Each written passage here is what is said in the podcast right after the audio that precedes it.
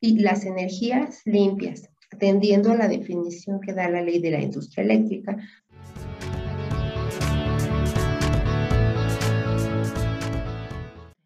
Bienvenidos. Un saludo a todos los que me acompañan en este espacio que está dedicado para ustedes y estaremos hablando acerca de temas de desarrollo sustentable. En anteriores intervenciones hemos hablado acerca de los objetivos del desarrollo sustentable y a partir de ahí algunos de los objetivos guardan una íntima relación de manera general el aprovechamiento de la energía. Así es que vamos a abordar en esta ocasión temas de energías limpias, como por ejemplo energías renovables. Iniciemos. Las energías renovables, como todos conocemos, ubicamos la energía eólica,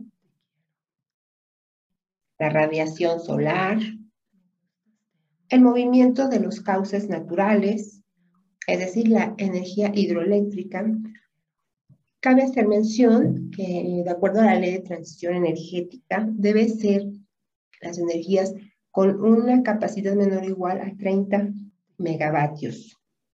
Terminado este paréntesis, vamos a continuar con la energía oceánica en sus diferentes formas, ya sea la mareomotriz, que es una de las eh, que más se conocen, de corrientes marinas o de gradientes de concentración de sal, por ejemplo. Eh, se encuentra el calor de los yacimientos geotérmicos y finalmente la utilización de bioenergética y las energías limpias, atendiendo a la definición que da la ley de la industria eléctrica, son aquellas fuentes de energía y procesos con la cual se genera electricidad, toda vez que sus emisiones o residuos, cuando estos existan, no deben de rebasar los umbrales establecidos en disposiciones reglamentarias y contempla las que ya he mencionado, además de otras con ciertas restricciones o ciertas características.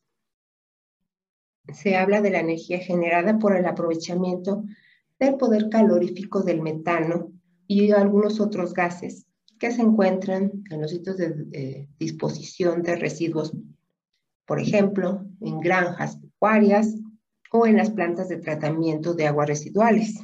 También considera el aprovechamiento de hidrógeno, así como la energía generada por centrales de cogeneración, pero en el caso del el aprovechamiento de hidrógeno y estas últimas de cogeneración deben de cumplir con ciertos criterios de eficiencia emitidos por la Comisión Reguladora de Energía.